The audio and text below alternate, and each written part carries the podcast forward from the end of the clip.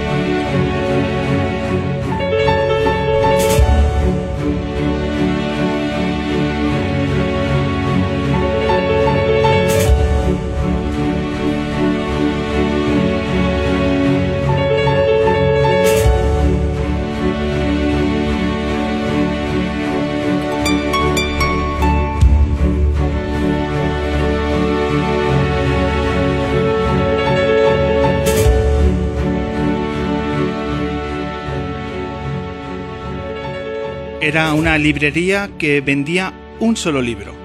Había 100.000 ejemplares numerados del mismo libro. Como en cualquier otra librería, los compradores se demoraban, dudando sobre qué número escoger.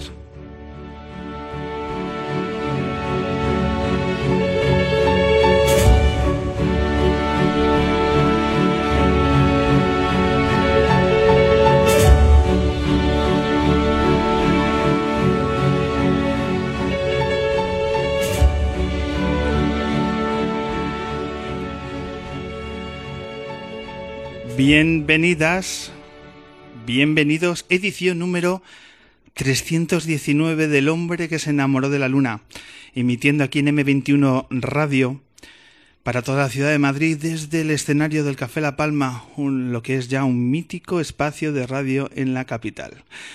Esta tarde noche tenemos un cartel de lujo porque de lujo es el grupo que va a cerrar esta velada. Tenemos a Fridonia tenemos a una referencia en la música soul de este país y con esa maravillosa voz de Maika vamos a cerrar la luna de esta noche.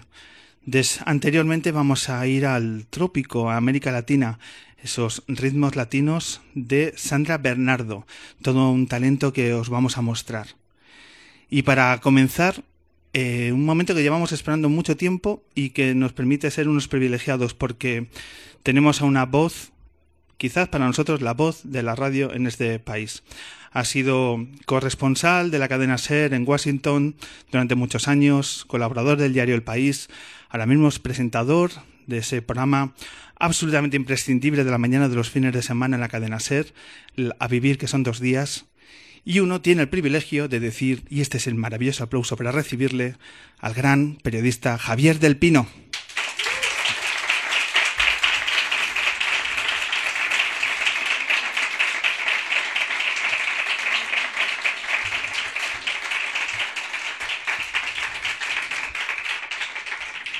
Buenas tardes, Javier. ¿Qué tal? ¿Cómo estás? Pues con un poco de calor, la verdad. Y con sueño, por mi parte.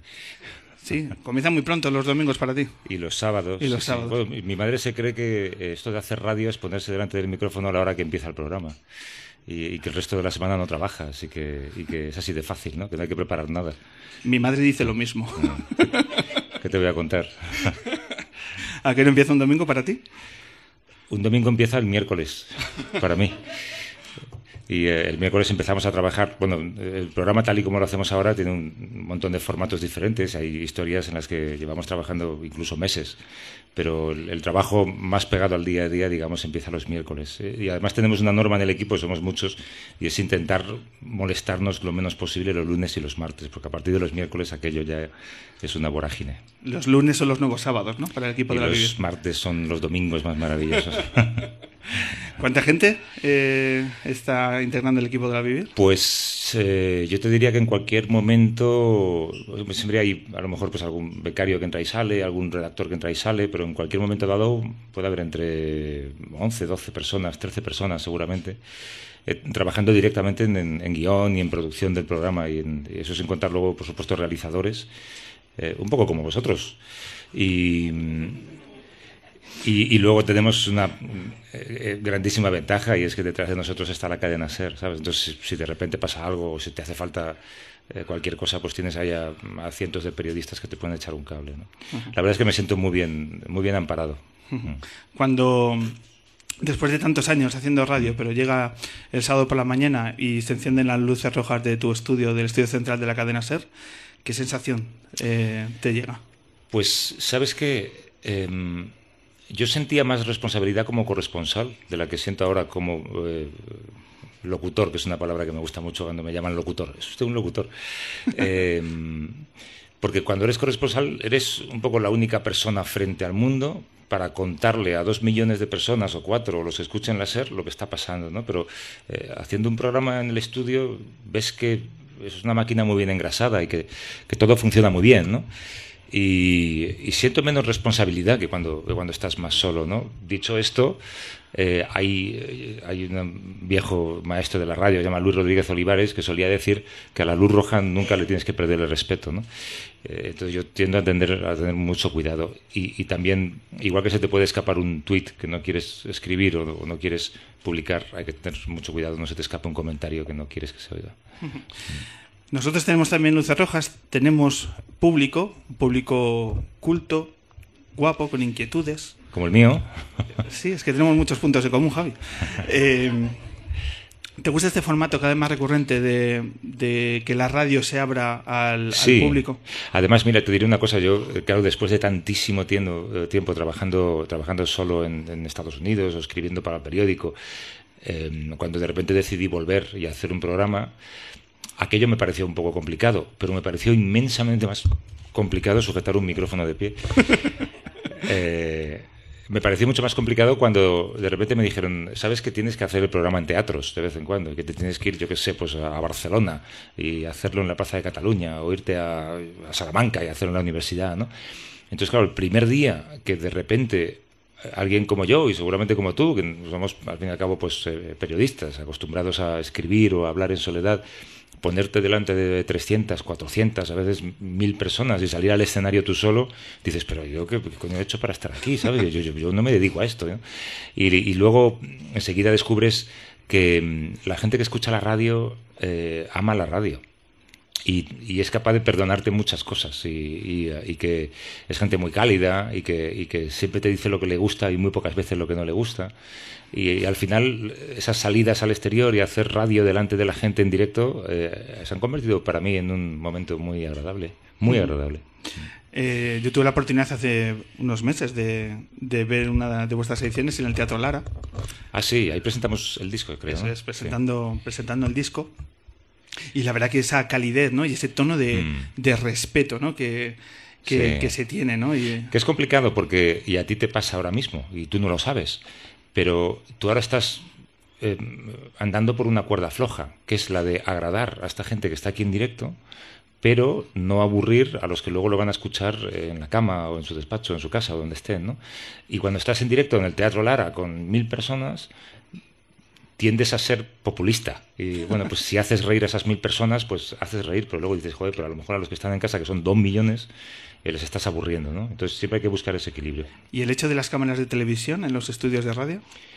Estoy en contra. ¿Por qué? Ya te lo digo. Porque la radio es radio. La radio es, es voz y, la voz, eh, yo creo que la voz es, es, es mucho más transparente que la imagen de la televisión porque la imagen te distrae. Mira, hay un buen amigo que con él coincidí además en Washington, que es eh, Lorenzo Milá, eh, que ha hecho mucha televisión y sigue haciendo televisión porque ahora está de corresponsal en Roma que siempre me decía que a él, los amigos y los familiares, siempre le dicen, te he visto por la tele, se te estaba levantando el pelo por la parte de arriba. O te he visto por la tele y había detrás una señora con un paraguas rojo. nadie le dice, te he visto por la tele y te he escuchado lo que me contabas. ¿No? Porque la tele está llena de cosas que te eh, trasladan a sitios y te fijas en el paisaje y te fijas en las ojeras. ¿no? Mientras que la voz eh, lo transmite todo, te permite centrarte y, además yo tengo la teoría de que la voz eh, enseguida te desvela un poco las características más humanas del individuo, ¿no? Tú sabes si el tipo es honesto o sabes si el tío eh, te la está jugando, sabes si te está engañando, puedes manejar con ella el sarcasmo, la ironía. Así que yo creo que las cámaras no tienen ningún sentido. Aparte de que los ejecutivos de la radio se piensan que eh, pones una cámara y ya, ya está, ¿no? Y lo, transmites y lo va a ver mucha gente. Hagamos, siempre digo, hagamos lo que sabemos hacer, que es radio, ¿no? Los que nos dedicamos a esto. ¿Dónde cabe la, la innovación ahora mismo a la hora de hacer radio? En todos los sitios en cada esquina de cada hora puedes innovar. Y, yo cuando empecé el programa era un folio en blanco y recuerdo que la gente durante meses decía este tío es muy raro, esto que suena es muy raro, hasta que luego la gente se va acostumbrando y la innovación deja de ser innovación y se convierte en algo más habitual. ¿no? Eh, yo creo que una de las frases más falsas eh, de la historia del periodismo es en la radio está todo inventado que va, en la radio no está todo inventado, en la radio puedes sorprender con cualquier cosa, puedes recuperar un formato perdido, como yo que sé, pues un concurso y, darle 40 vueltas y presentarlo como un formato de comedia, puedes, puedes usar la música de manera muy distinta. Yo, yo creo que la innovación no, tiene ningún límite en la radio y de hecho yo mismo me aburro de las cosas que hago al poco tiempo y las cambiamos y hacemos una cosa distinta. Hay un ejercicio de autoexigencia, ¿no? De, sí, de hacer cosas nuevas y, de sorprender. Sí, y luego también por respeto al hay, hay, dos cosas que tienes que hacer si te dedicas a esto. Una es eh, respetar el medio, el medio te ofrece muchas herramientas, tienes que utilizarlas y tienes que respetarlas. Es como si tú escribes en un periódico y pones falta de ortografía, joder, pues no las pongas, ¿no? Entonces, cuida las músicas, cuida los ambientes, eh, crea espacios, eh, descubre cosas, ¿no? Eso norma número uno. Norma número dos, respeta al oyente, ¿sabes? Eh, hazle pensar o, asume que el oyente seguramente es más inteligente que tú. No le trates como a un zoquete al que le puedes hablar de cualquier manera y, que te va a comprar cualquier cosa, ¿no? La innovación también puede ser devolver espacio a la inteligencia y no tanto a la opinión. Yo creo que nuestra radio está saturada de opinadores y de tertulianos que muchas veces se acercan a un micro con el piloto automático puesto y que no nos ofrecen contextos interesantes para entender la realidad. Esto es un debate que lleva años en marcha, ¿no? Eh, pero sin embargo seguimos teniendo programas en los que todo el mundo habla al mismo tiempo y, y, tertulianos que están en varios medios a la vez, diciendo seguramente cosas opuestas en cada uno de ellos. Em, yo creo que es tan sencillo y al, tío que lo presenta le resulta tan entretenido ver que dos tíos discuten que no se da cuenta de que si dos tíos dialogaran en vez de discutir, a lo mejor aprendería más. Eh, esto me parece que es incorregible y que nos estamos quizá italianizando en este sentido, ¿no? que nos estamos ya acostumbrando demasiado a que el volumen de los medios es más alto de lo que solía ser. Pero se puede cambiar si alguien quiere hacerlo, se puede hacerlo. Yo estoy dispuesto a hacer cualquier programa en la COPE cuando me lo pidan o. Javier, eh, ¿qué sientes cuando un compañero de otro medio utiliza un micrófono de radio en el año 2018 para pedir bombardear la ciudad de Barcelona? Ostras, es que se dicen muchas barbaridades. ¿eh? Pero muchas barbaridades. Eh, criticamos a Quintorra porque habla de crisis humanitaria en Cataluña y no nos damos cuenta de que nosotros estamos alentando también determinados nacionalismos que son tanto más peligrosos. Eh, estamos en un país que nos ha dado a Federico Jiménez Los Santos. Así que... Nada más que añadir. Cualquier cosa puede pasar, ¿no? y, que, y que a mucha gente le ha marcado es, un referente a nivel periodístico también. O sea, no, no, solo que haya que tenga oyentes, sino que hay mucha gente en las escuelas de periodismo diciendo, yo quiero ser como, como este tipo de periodista. Déjame pensar que no es así. Alguno hay. Seas tú, porque imaginar que un tío de 19 años quiere ser... O sea, el mundo va directo al apocalipsis, si eso es verdad. No, yo creo que hay, es verdad, es que es muy fácil. Eh, si tú insultas, la gente te escucha. Es que es así de sencillo. Y en Estados Unidos, los grandes popes de la radio, que son todos además conservadores, los eh, Don Imus o Rush Limbaugh, estos tíos eh, son increíblemente buenos insultando, cosa que a mí me parece una virtud que yo no tengo, ¿sabes? Y Federico Jiménez Los Santos es igual. Ahora, pues, si alguna vez me escucha esto, o sea, la retaíla que me puede soltar, y, y yo le aplaudiré al final porque lo habrá hecho súper bien, ¿sabes? Entonces, claro, tú insultas, la gente te escucha. Es fácil recurrir a eso. Eh, pero yo creo que el, tiempo también ha puesto a cada uno en su sitio, ¿no? ¿La radio en la que está él, cómo se llama? Eh, ¿Libertad Digital? Es radio, ¿no? Ah, es, radio. Es, radio. Es que ¿dónde empieza una onda No tengo más preguntas. Eh, has citado antes eh, tus tiempos en Estados Unidos. ¿Sigues escuchando la, la radio pública Absolutamente. americana sí. como referente? Sí, sí, sí. Sí, y, y por eso lo que yo eh, hago a- al principio, ahora yo supongo que un poco menos, pero sonaba tan raro porque se parece mucho a eso. ¿no? Yo creo que la radio había perdido, eh, pues por ejemplo, el tono sosegado que tenía ahora 25 eh, al principio. Ahora, ahora sigue siendo un informativo nocturno, pero también como tiene tertulias, pues a veces hay rifirrafes y los escuchas en la cama y te sorprende un poco que a esas horas la gente esté discutiendo. ¿no? Y la radio americana es, es, radio sosegada, sencillamente. Es una radio que eh, hace una cosa que yo le digo mucho a la gente que trabaja conmigo, que es contar historias de la gente normal, ¿no?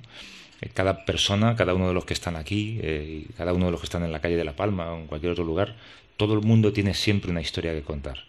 Y tú le pones un micrófono, charlas con él con tranquilidad y de repente descubres que, yo qué sé, pues que su padre, mira, esta mañana hablamos con una persona que era una portera en el lavapiés y contaba cómo eh, de repente le preguntas por su madre y su madre dice que cuando nació, a la semana, pasando por la calle, le dijo a una señora, ¿me puede usted sujetar a este bebé que voy a la frutería? Sí, se lo sujeto. Y la madre salió corriendo y nunca más la vio. Entonces, siempre, siempre hay algo en cada persona. Y, y si, a- si cuentas la vida a través de las personas, entiendes mucho mejor la vida. Eh, y esto es un poco lo que hace la NPR. eh, explica muy bien lo que significa vivir allí, lo que significa eh, cualquiera de los grandes conflictos sociales que hay en ese país que tengan que ver con las armas, con el racismo, ¿no? Y se interesa mucho por algo que yo creo que en España nos, nos interesa poco, que es asumir que no somos el centro del mundo, ¿sabes? Que somos un pequeño VIP en el radar y que hay un mundo ahí fuera que debería interesarnos más de lo que nos interesa. ¿no? Eh, la NPR, por ejemplo, tiene un acuerdo con la BBC y todos los días tienen un programa de una hora de información internacional. Aquí en un medio convencional como la SER o como cualquier televisión sería impensable dedicar una hora a la información internacional. Claro, una de las cosas que se han perdido con la crisis de los medios de comunicación es exactamente eso, los corresponsales. Hombre, Y- yo soy, yo soy una especie a, extinguir. Yo he sido corresponsal de los de plantilla y de los de eh, tener un sueldo eh, fijo y de los de trabajar exclusivamente en eso y, y no tener que vender crónicas para llegar a fin de mes, que es lo que pasa ahora, ¿no? Ahora los corresponsales son freelance. freelance, claro. Ahora los corresponsales eh, eh, eh, ganan lo que venden eh, y, y muy pocos de ellos. Jugándose sueldo. la vida en muchos casos. En muchos casos jugándose la vida y en muchos casos te asombraría saber por qué cantidad se juegan la vida. Hace, hace poco eh, hicimos una cosa en, en Segovia, en, una- en- en la universidad, y estábamos hablando un poco de cómo, eh, cómo la gente tiene que reciclarse. Entonces había ahí un periodista que era quien moderaba a- aquella conversación y era un, es un tipo ya más mayor que había trabajado toda su vida en el diario de Segovia. Y, y entonces yo, yo conocía un poco su vida y lo que le pasó una vez que fue despedido. ¿no? Cuando fue despedido empezó a trabajar en la agencia F. Entonces yo conté públicamente que en esa mesa había una persona que hoy, además de participar en esta mesa redonda, va a hacer una crónica sobre lo que estamos contando y por esa crónica va a cobrar cuatro euros. Eh, y entonces él tuvo la eh, dignidad de decir, eso que dice Javier es verdad porque esa persona soy yo. ¿no? Entonces ese es el precio que se paga a veces. ¿eh? A, a lo mejor una crónica desde Siria la puedes comprar por 15 euros. Y el tío se ha jugado la vida. Este es el periodismo que hacemos ahora. Hay mucha nostalgia de los tiempos de, de Washington. Doble nostalgia, eh, personal y profesional. Sí, sí. La nostalgia personal, lo primero porque mis, eh, yo me he hecho mayor allí y, mis hijas son allí y, y mi- mis amigos están allí y, mi vida está allí. Y, pero que pasa es que vam- vamos mucho y, mantenemos todavía ese contacto y podemos, si no, sobrevivir, porque si no me daría algo, ¿no? Y nostalgia profesional sí, porque yo creo que mm, eh, la profesión de corresponsal es la mejor del periodismo. No no hay, creo que no hay nada. Fíjate que yo ahora hago eh, un programa con dos millones de oyentes, que tal, que, que, que vengo a otros grandes programas de radio como el tuyo y, y- y lo paso muy bien y, y la gente viene al programa y a la gente le gusta y tal. Pero, joder, estar a 6.000 kilómetros eh, con el jefe lejos y tú solo, eso no, eso es impagable. Pero había, había mayor carga de adrenalina. Sí, cubriendo eh, la no solamente de adrenalina, tenía otra virtud que es también maravillosa, y es que tú te levantabas por la mañana y no sabías qué ibas a hacer. Eh, no, no sabías de qué te iba a tocar hablar o a, a dónde te tenías que coger un avión de repente, ¿no? Si pasaba algo. Y esa sensación de, de, de que si, si tú no lo cuentas, tus oyentes no se van a enterar, esa sensación es fantástica. O sea, esa es la esencia del periodismo, ¿no? que es contar cosas. Entonces había veces, hombre, yo, además yo llegué a Estados Unidos antes de que hubiera teléfonos móviles y cuando Internet lo tenían cuatro gatos. Entonces, claro, esa sensación de que de repente eh, estás contando cosas que la gente no sabe. Ahora tienes la sensación contraria. Ahora tienes la sensación de que, que, también tiene sus virtudes, ¿no? De que como todo el mundo sabe todo, lo que hay que darle es elementos para que opinen y para que tengan criterio y para que crezcan intelectualmente, ¿no? Pero lo que es la noticia en sí, todo el mundo ya la sabe porque todo está retransmitido en directo. Entonces, de corresponsal es otra impresión, es la impresión de que tú te puedes fijar en algo eh, que te puede ayudar a comprender mejor ese país o esa circunstancia política o social y ese algo, tus oyentes o tus lectores solo lo van a saber porque tú se lo has contado. Venga, traernos un recuerdo de, ese algo, de miradas distintas que tú tuviste la oportunidad de traer a tus oyentes en tus, en tus 15 años. Tantísimas historias, o sea, tantas últimas páginas en el periódico, tantas crónicas en la radio, ¿sabes? De cosas que eran nimiedades y que de repente se convertían en algo. Pero fíjate, es muy curioso porque em, la gente todavía me dice, cosa que me, ahora ya me provoca un poco de inquietud, me dice, ¿cómo me gustaba usted de corresponsal? yo creo que tiene un subtexto y que, en silencio. que empiezo a entender poco a poco, ¿no? Eh, pero cuando la gente me, recuerda aquello, en esa época no te digo nada cuando venía a España, ¿no? Pero cuando la gente dice, es que usted de corresponsal, nadie me dice, eh, ¿cómo me gusta eh, la manera en la que usted me contó la derrota de Al Gore en las elecciones del 2000? ¿O cómo me gusta la campaña de Obama que usted cubrió? ¿O, aquel tiroteo que usted tal? Todo el mundo me dice, em, ¿cómo, ¿cómo me gusta cuando usted hablaba de sus hijas, por ejemplo?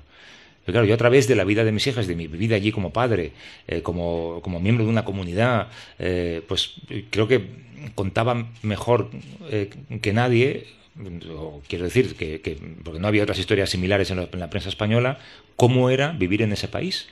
Entonces de repente explicabas mejor sus cualidades, sus defectos, entendías tú mejor por qué pasaba lo que pasaba, cuando de repente, pues yo qué sé, pues tenías que hablar de armas, entendías mejor lo que pasaba, ¿no? Y entonces lo explicabas mejor. Entonces la gente me recuerda mucho eso, las crónicas que tenían que ver a lo mejor con mi vida personal, que si me operaron apendicitis, que si no sé qué, entonces todo, esto la gente lo recuerda mucho y, yo creo que es, bueno porque significa que han entendido mejor ese país. Había un, gran eh, corresponsal anglosajón que decía que tú no entiendes un país extranjero por mucho tiempo que vivas, hasta que no tengas un hijo en ese país y hasta que no hayas pasado una noche en un hospital de ese país. Y yo estoy de acuerdo. ¿En, ese orden? Eh, no necesariamente. yo recuerdo una noche, eh, hace dos años, cuando estabas cubriendo las elecciones eh, de Donald Trump. Con, Hace solamente año y tres meses. Año y tres meses. Sé que parece eterno, pero hace meses. Eh, entonces yo estaba escuchando el programa en esa maravillosa sensación de escuchar la radio que es cuando estás leyendo una vela, que no sabes si estás dormido. Estabas más sobado. No, no, no, no. Eh, pero estaba entonces te estaba escuchando y entonces estaba diciendo cuidado que está, que está ganando, que hay sorpresa. Pero además estabas pinchando una música maravillosa, como siempre haces en tus, en tus programas, con esa delicadeza de que todo con buena música es diferente. Entonces yo estaba eh, en esa sensación de dormir vela decir, ¡Uy, qué bonito es la victoria de Donald Trump! ¿Sabes? Como, eh, el, mundo se va a la mierda, pero qué temazo, ¿sabes? ¿Sabes? Entonces, eh, me siento mal porque he cogido un cariño a la victoria de Donald Trump por aquella noche porque eran unas horas de radio donde, sin gritar, sin enfatizar, se estaba diciendo que, la noticia era que el mundo giraba hacia donde giraba y se puede mm. decir de, una forma eh, sosegada. Está bien, lo que pasa es que ahora no sé si dice lo correcto. Sí, sí, aquella noche Javi es que fue... Debería haber puesto a los Ramones o algo así. no, pero como ejemplo de que la radio eh, genera unos recuerdos... Sin embargo, hay, eh, alguien me dijo, eh, joder, se te veía que estabas hundido en, el tono que tú estabas empleando en, contar lo que estaba pasando, ¿no? Y es verdad que seguramente psicológicamente eh, estaba hundido y físicamente seguramente estaba cansado, porque allí serían sabidos qué hora y con el cambio de hora. Pero es que en España yo creo que la, información se ha, y perdóname la palabra, carruselizado, ¿no? Entonces, carrusel deportivo, que es minuto y resultado, y todo deprisa y tal, y cuéntame. Yo con la información parece un poco lo mismo. Si no te la gritan, pues es que no va a ser verdad. ¿Sabes? Entonces, si, si de repente intentas contarla desde diferentes ángulos, de una manera un poco más tranquila, y no centrándote en la noticia en sí, sino en lo que lo ha provocado, en las consecuencias, en los ángulos que puedes encontrar y tal, eh, parece que es que no estás dando noticias. La gente quiere eso. Es como, hombre, yo entiendo que el fútbol ahora, pues hacerlo eh, como si fuera hablar por hablar, pues a lo mejor no quedaba bien, ¿no? Pero, pero yo sí creo que hay una forma de contar la información que es mucho más tranquila, lo que no sé si la gente estaría dispuesta a aceptarla. Yo creo que hay mucha gente que está intentando que todo fluya más lento. Es como esos pueblos que no tienen ave, pero que reivindican que quieren llegar lento a Madrid, que no hace falta ponerse en una hora en Madrid, que queremos ir lento, o sea, que no todo vaya tan instantáneo y, y tan, tan fugaz. Y yo creo que todos esos contenidos que juegan a cuenta corriente eh, se están reforzando entre ellos. Y de hecho yo creo que una de las grandes ventajas de las que he disfrutado con este programa es que la gente está, está a favor de obra. O sea, la gente se levanta un sábado por la mañana y lo último que quiere es volver a escuchar a tertulianos que discuten sobre lo mismo, ¿sabes? La gente, eh, yo creo que hacía mucho tiempo que la gente quería que les dieras otra cosa, otra cosa que les hiciera pensar, o que les hiciera evadirse, o trasladarse a un lugar o a un tiempo, como hacemos a veces con reportajes de memoria histórica o este tipo de historias, ¿no? Entonces, como, como los oyentes están a favor de obra, porque llevan una semana entera. Yo siempre digo, claro, que los, los oyentes de lunes a viernes son tíos que están eh, o a punto de entrar al trabajo y ver a su jefe, o dejando a los niños en el colegio y luego tienen que enfrentarse al día a día, o tienes que poner, eh, yo qué sé, pues hacer la casa, siempre tienes algo que hacer. Sábado por la mañana estás a favor de obra. Entonces, si tú cuidas un poco a ese oyente y le das eh, algo más elaborado, más tranquilo, están encantados y es, es, lo que yo creo que ha pasado. No, no, no, tiene ninguna virtud lo que he hecho. Yo creo que me he aprovechado de ellos de su disposición a, a, escuchar. ¿Te gusta escucharte? ¿Qué significa esto? Acabas un programa y lo escuchas. Joder, qué va, tío. Eso, es, eso sería narcisismo eh, épico, ¿no? No, no Nunca, jamás. Jamás. Creo que esa época, al principio, cuando empiezas y eres becario, sí que te pones crónicas y dices, hostia, este tío no soy yo. Pero, pero luego no, no, en absoluto. No. Comparto la, la, sensación. Pues entonces te tengo que pedir disculpas porque te, te vamos a escuchar, Javier. Vaya, hombre. ¿Haciendo ridículo o haciendo.? No, yo creo que es un momento que lo recuerdas, porque creo que es un momento eh, donde, bueno, pues muchas emociones se, se pusieron al frente porque vamos a recordar el primer, los primeros dos minutos de tu etapa en el A Vivir. ¿Vale? Año 2012, donde eh, arrancabas una nueva etapa aquí en, en, Madrid y hablabas con Montserrat Domínguez, la anterior presentadora del, del, espacio. Y sonaba tal que así aquel día el A Vivir con Javier del Pino. ¿Estás por ahí? Oh, esto es de una crueldad, Javier del Pino. Me tienes que echar una mano aquí, hombre. No puedo.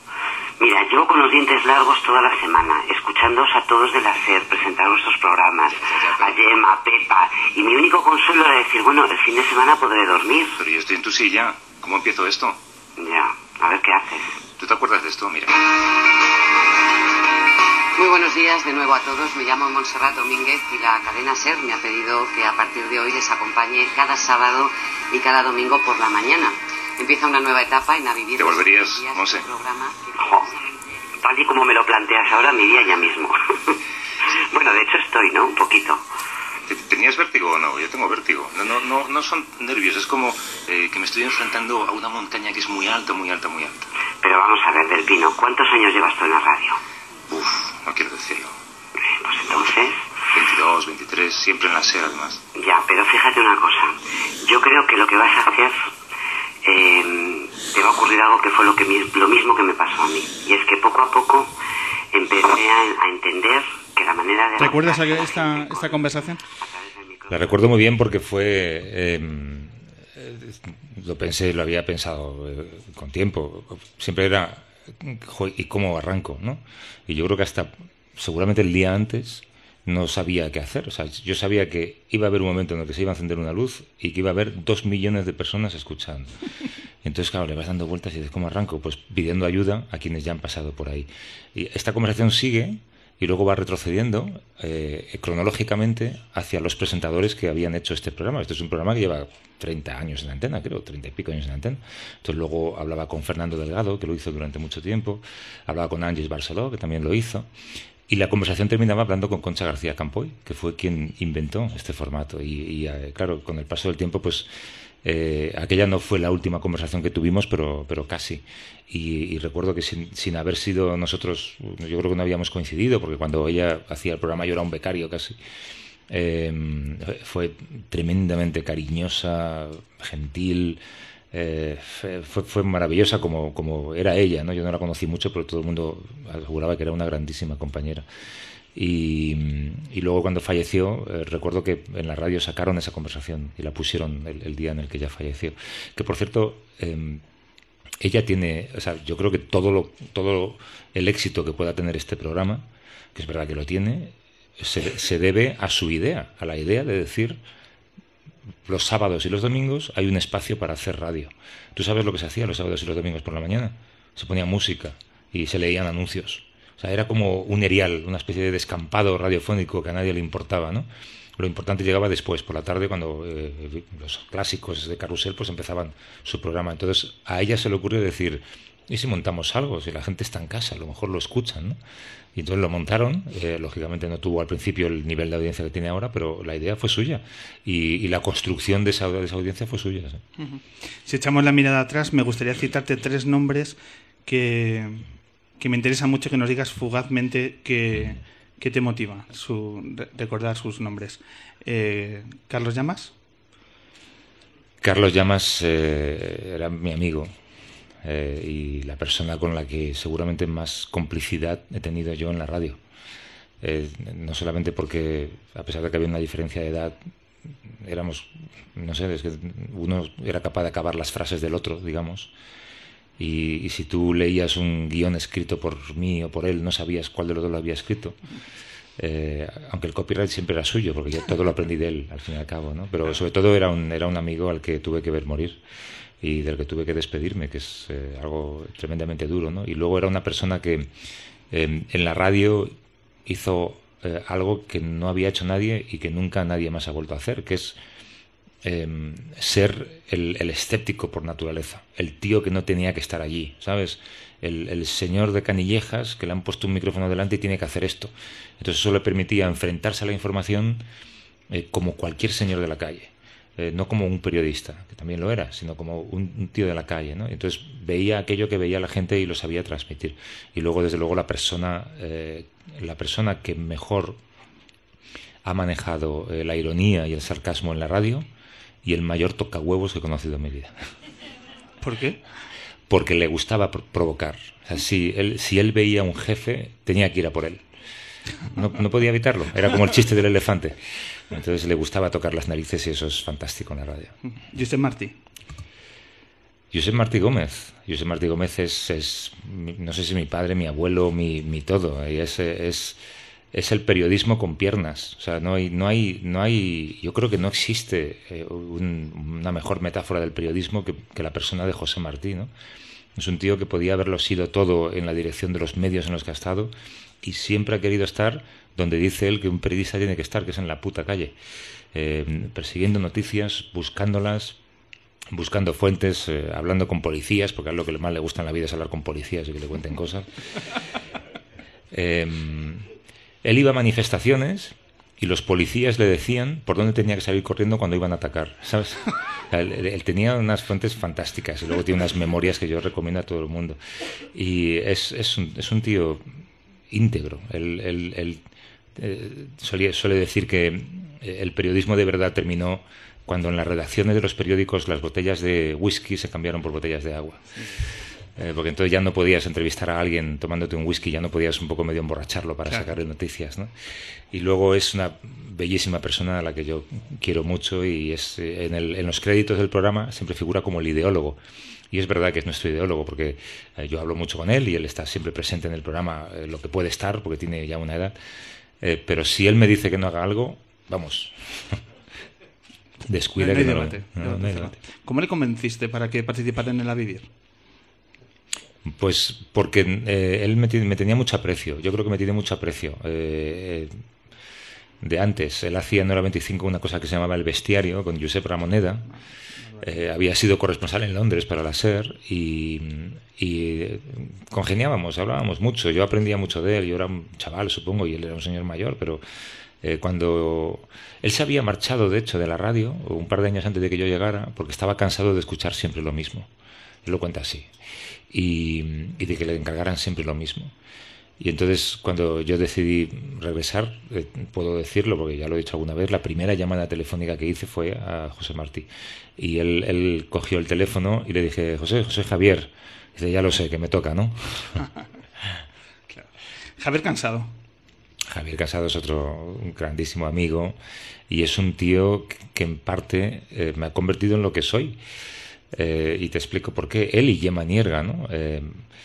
Eh, claro, yo era corresponsal y yo antes de ser corresponsal, yo era subdirector de Hora 25 y dirigía Hora 20 en informativo de la tarde. O sea que yo era un periodista de los de informar y noticias y entrevistas y contar cosas y meter cortes y hablar con uno y viajar y tal, ¿no?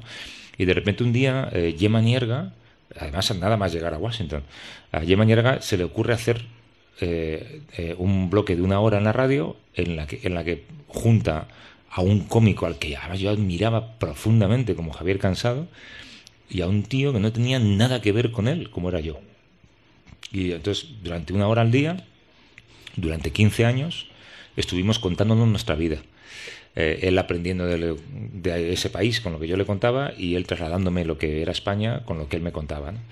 Y, eh, y, digo que lo que yo soy se lo debo a él en parte porque si no yo sería un, un, periodista más de los de solo informar, no, no, no me habría lanzado un poco más a un ámbito más amplio como el de la comedia o el del entretenimiento ¿no? o el magazine.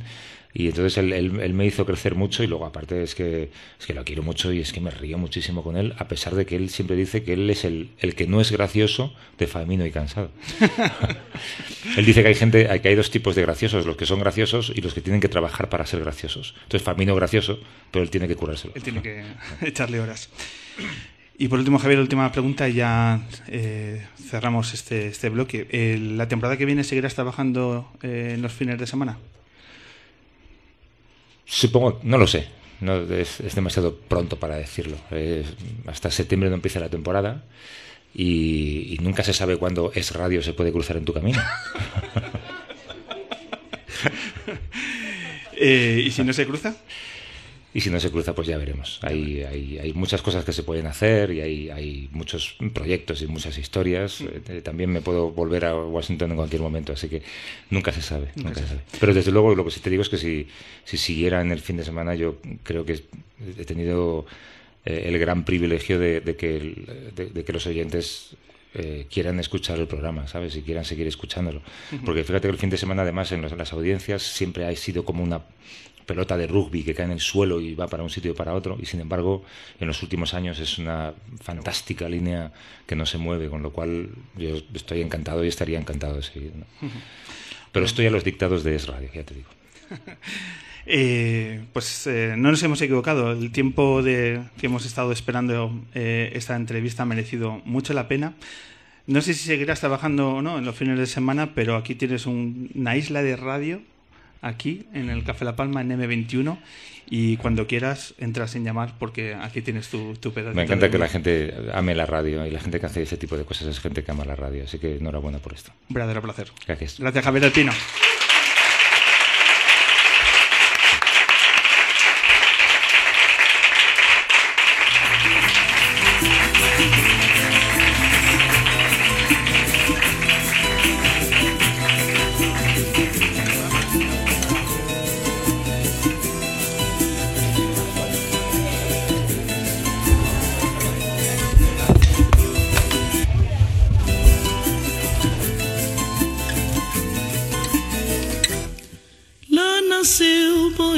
Estrela que cata brilhar ali na mar boeu areia que cata moiar espanhol desse mundo fora só ratimar terra pobre cheia de amor tem morna tem coladeira terra sal cheia de amor tem batu tem funaná espanhol nesse mundo fora, só Rotimar, terra boa, cheia de amor.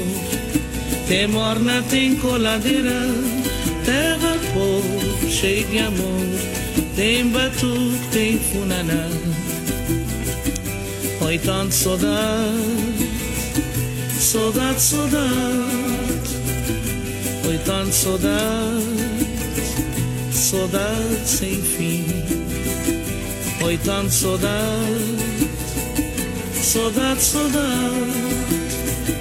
Oi, tanto saudade, saudade sem fim.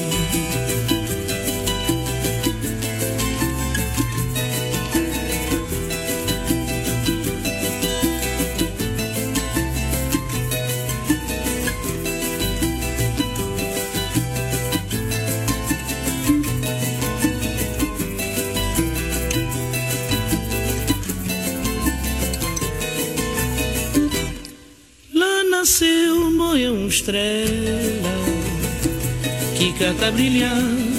E na mão, uma areia que cata a moiar. Espanhol nesse mundo fora, só rotimar. Terra pouco, cheia de amor. Tem morna, tem coladeira, terra sal, cheia de amor. Tem batuque, tem funaná. Espanhol nesse mundo fora, só rotimar. Terra pouco, cheia de amor. Tem morna, tem coladeira, terra pouco, cheia de amor. Tem batuque, tem funaná. Petit pays, je t'aime beaucoup. Petit, petit, je l'aime beaucoup. Petit pays, je t'aime beaucoup. Petit, petit, je l'aime beaucoup.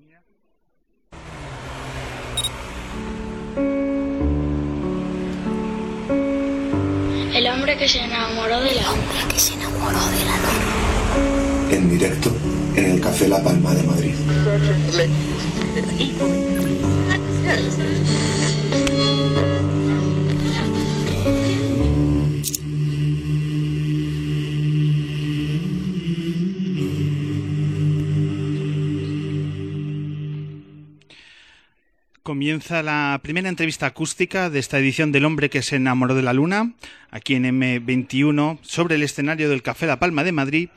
Y hoy tenemos sonidos novedosos para nuestros oyentes, porque por primera vez nos vamos de una forma tan especial al trópico, a América Latina, aunque yo creo que con Sara Bernardo lo que tenemos es un viaje por multitud de países y multitud de influencias que ahora vamos a conocer. Pero lo primero es recibir con el mejor de los aplausos a Sara Bernardo.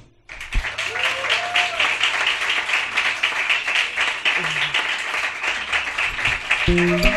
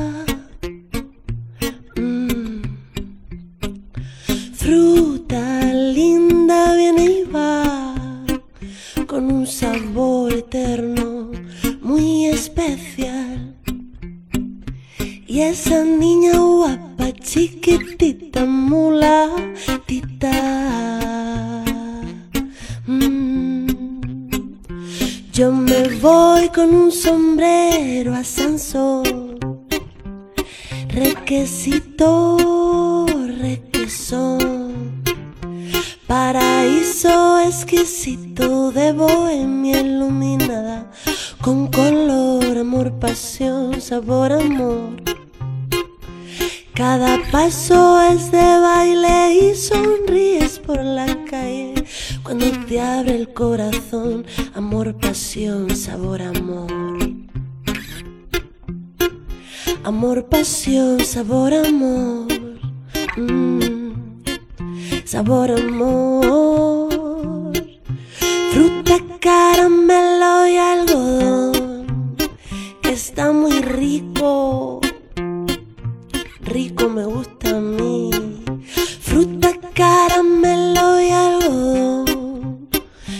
Me gusta. Fruta linda, ven y va, con un sabor eterno, muy especial. Y esa niña guapa, chiquitita, mulatita, es gitanita. Gusta, gusta, gusta, gusta, gusta, gustame, mm, gustame. Yo me marcho a ese pueblo tropical, bambalina, rumbala. Los vecinos te cocinan dulces llenos de alegría y te meces con el sol, amor, pasión, sabor, amor. Y te meces con el sol, con el sol con el sol y te meces con el sol, con el sol, con el sol. Mm. Tell me something beautiful, nice, something beautiful, nice, says inside. Fruta linda, linda como yo, como yo como yo.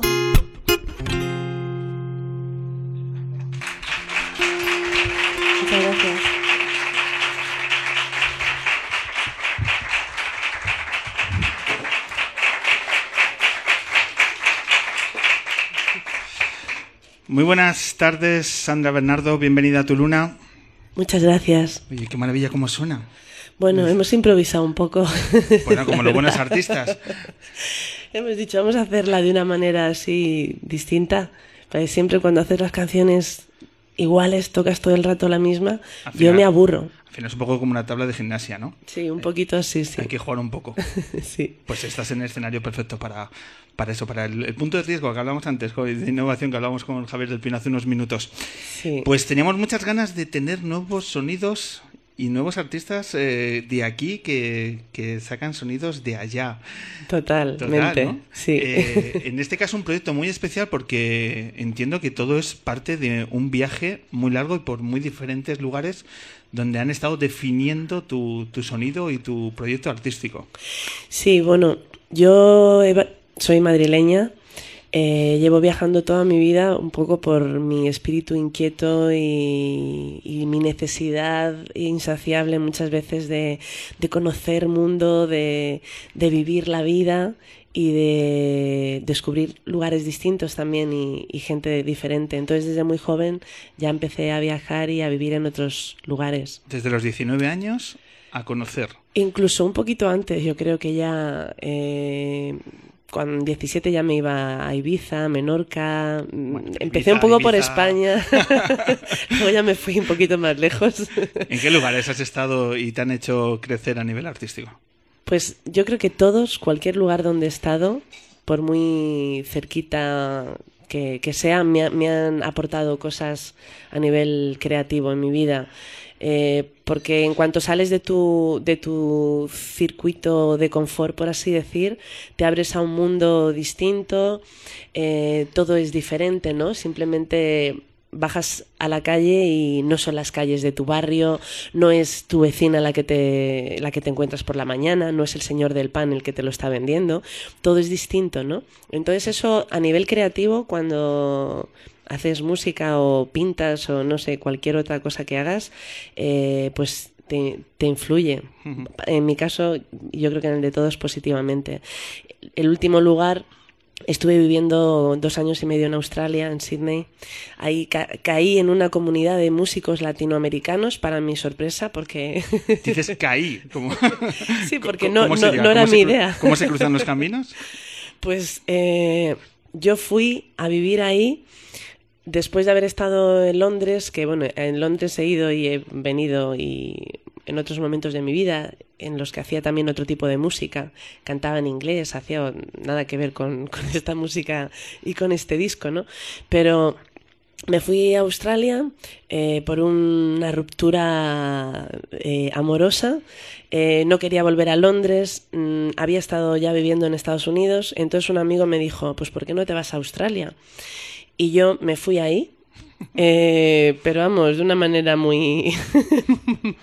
muy, muy, lejos, ¿no? muy ligera. Luego montada en el avión, cuando me di cuenta que eran casi 48 horas de, de, viaje entre unos, coger un avión, bajarte del otro y demás, ya ahí dije, ¿qué es lo que estoy haciendo? El primer día que, que me cogí el avión.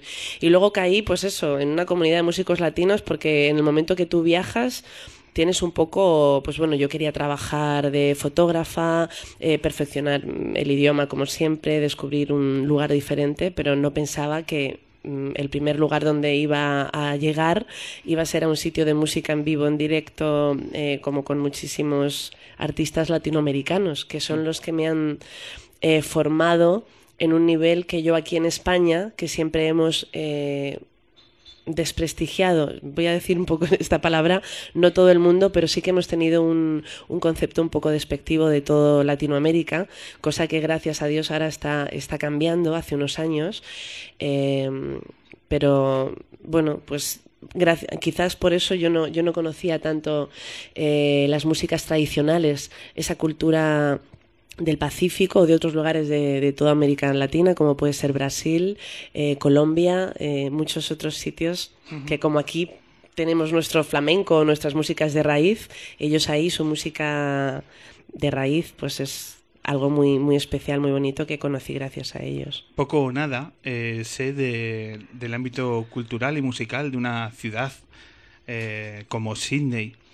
Mm lo primero es sorpresa, ¿no? Es decir, eh, te encuentras con un grupo de músicos latinos, ¿no? Que no, que no dirías que sería lo primero que te podrías encontrar, ¿no? Eh, ¿cómo, ¿Cómo fueron las experiencias en una, en una ciudad como Sydney? ¿Es una ciudad que bulla a nivel cultural?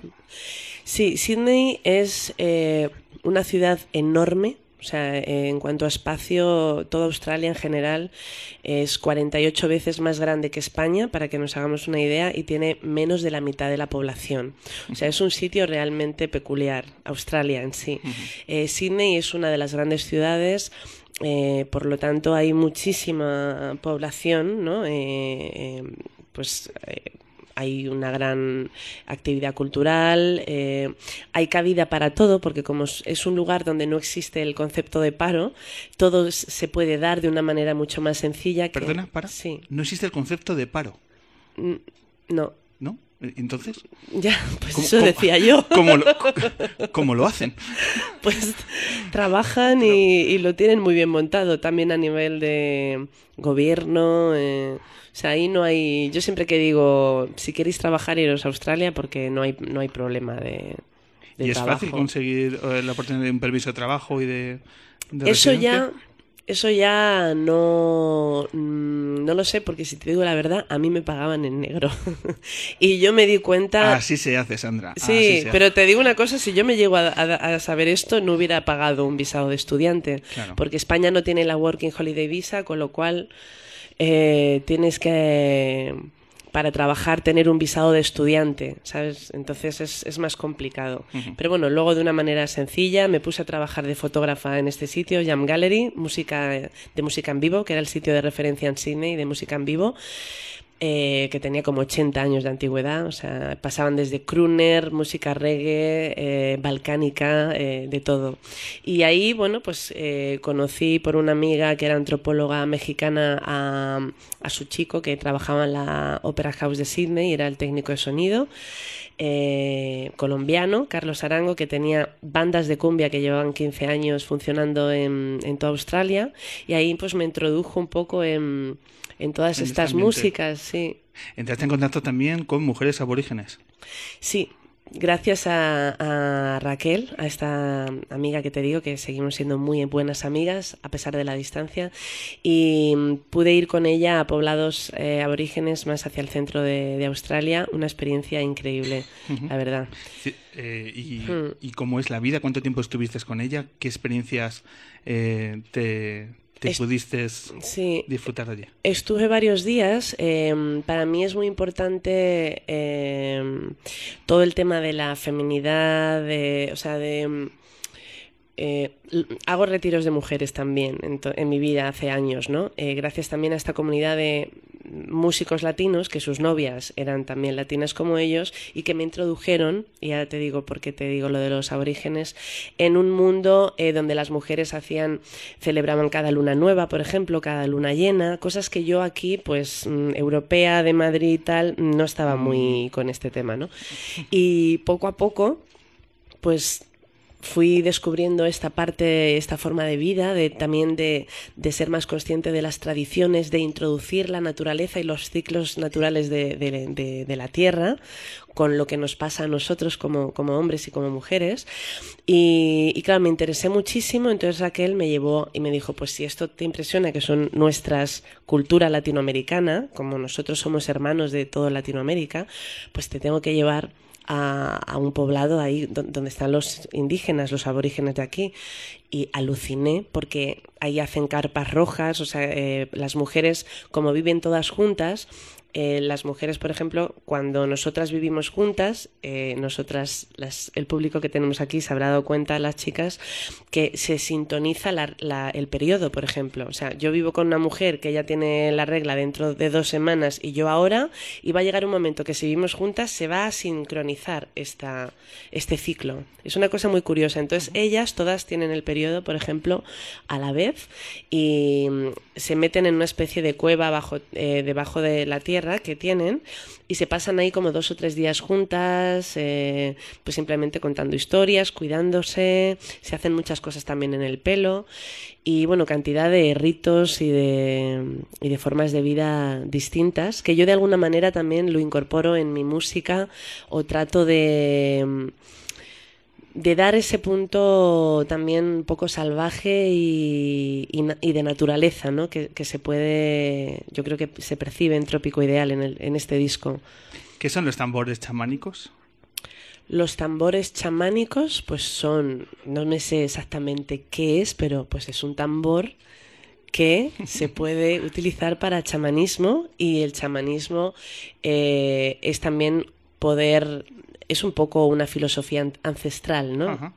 Considero, es como lo que te digo, el poder eh, simplemente celebrar con música, eh, la luna nueva, la luna llena, los ciclos naturales, o sea, todo esto. El viaje es, eh, es, una de las mejores escuelas que puede haber para los artistas. Eh, cuando te estoy escuchando pienso que no hay muchos ejemplos de artistas que decidan que uno crece, aparte de a nivel personal, ¿eh? pero que a lo mejor estamos muy metidos en estas cuatro paredes llamado España y que uno crece artísticamente mucho cuando se desprende de sus raíces y empieza de cero a, a dejarse influir en aquellos lugares donde quizá no lo puedas esperar, ¿no? Sí, la verdad es que bueno, yo creo que para todas las personas en general es precioso cuando viajas. Eh, la vida también, cada uno nos toca vivir de una manera. Entonces, eh, yo muchas veces miro hacia atrás y también tengo la añoranza eh, o el anhelo de haber tenido a lo mejor una raíz que me hubiera sostenido más en algún sitio fijo, ¿sabes? O sea, que todo tiene su, su cosa, porque llevo viajando muchísimos años. ¿En, ¿En alguna ocasión has tenido tentación de no volver? ¿De quedarte? Muchas. Muchas. Muchísimas, sí. ¿Y cómo se vence esa tentación? Eh, pues cuando estás a gusto y y te sientes libre además, ¿no? Porque es como todo puede pasar, que no pasa nada. Eh, estoy bien aquí y me encuentro bien, ¿no? Es como, no sé, te, te, dan, también vas encontrando como tu familia en los sitios, pero por otro lado también es cierto que la gente también se va yendo, entonces te vas acostumbrando a las despedidas. En el momento que estás viajando, luego pasan los años y te vas reencontrando también por otros lugares con, con gente y es muy bonito. Sí. Sandra, ¿cuándo decides apostar por la música? Eh, bueno, yo siempre me he dedicado a la música de alguna manera. En Australia, por ejemplo, trabajaba haciendo fotografía en Jam en este sitio de música en vivo, pero cantaba en todos los mercados de todo Sydney. Era corista de todas las bandas de, de cumbia, como Cumbia Muffin, que era una de las más conocidas. Eh, siempre he, cantado, siempre. sí. Pero tengo entre mis manos tu primer disco, Trópico sí. Ideal, que tiene unos meses de vida. Sí, que, muy poquito tiempo. Que quiero que me digas. Eh, qué sensación tienes a la hora de, de, acercarlo a tu público, qué sensaciones tienes al vivir experiencias como la de hace unos días, Plaza Mayor de Madrid, fiestas de San Isidro, y de pronto Sandra cantando para una plaza absolutamente repleta de gente disfrutando de las fiestas de, de su ciudad. Es decir, experiencias que dan un paso adelante, ¿no? Sí. Ahí sobre el escenario de la Plaza Mayor, eh, ¿qué, ¿qué, ideas se te pasaban por la mente? Estaba tan feliz, tan plena, tan contenta, eh, me sentía tan afortunada, tan agradecida y estaba tan feliz que es que es eso, o sea, estaba feliz. Un concierto de estos que nunca vas a olvidar, ¿no? Pues no, porque nos dieron, vinieron casi 10.000 personas 10 a vernos, personas. vibraba el suelo del, del escenario y pues claro, yo soy madrileña, como te he dicho al principio, ¿no? Entonces para mí tocar en las fiestas de mi pueblo, porque para mí Madrid es mi pueblo pues es siempre un punto no también de claro. emo emotivo muy emotivo tantas veces que habrás estado tú bailando ¿no? claro eh, dos años antes estaba había estado yo escuchando Manu Chao que le adoro en ese mismo lugar y quién me iba a decir a mí que después del tiempo dos años después iba a ser yo la que claro. un sábado como como él iba a abrir ese concierto o sea iba a estar en, en San Isidro haciendo ese concierto o sea que los sueños se cumplen hay que ser consciente de ellos, eh, todos, y que, proyect que, proyectemos bien claro qué es lo que queremos y qué es lo importante porque se, se cumplen los sueños. Tu música tiene un poder de, de, sorpresa, tiene un poder además muy fuerte a nivel evocativo, porque tú escuchas eh, tus canciones y dices, es que tengo el mar enfrente. O sea, de, de, pronto estoy en una playa. El otro día estaba escuchando yo estos días, escuchando tu disco, sí. y tenían por frente los 15 carriles de la M30. Qué inspirador. Pero de pronto el M30 cambió y tenía ahí sus oleajes y su brisa y los músicos se movían acompasados de tus ritmos y demás y es capaz de transformar una, una realidad, por supuesto toda, toda, toda música. Pero, oye, que me olía salir en la M30. Eso hemos, tra hemos tratado de, de, de, eso. Este disco lo he producido junto con Marcos Bayón, que ha venido a tocar conmigo. Es el compañero que me acompaña. Y que recibe este aplauso, por favor, sí. a todos los músicos. lo hemos. Lo hemos producido juntos en Prasad Bayón, que es el estudio que él tiene en la Sierra de Madrid. Y lo que tenía claro, yo le decía a Marcos, tenemos que traer la playa aquí y que hacer que sea un, un, disco sensorial, que las personas que lo escuchen sientan lo bonito de la vida, la, la, parte luminosa, pero desde la naturaleza donde hay mar. Lo bonito del M30, os faltó sí. decir. Yo soy de Madrid, así que quizá porque me ha faltado ese mar es como que lo voy buscando siempre en mi vida.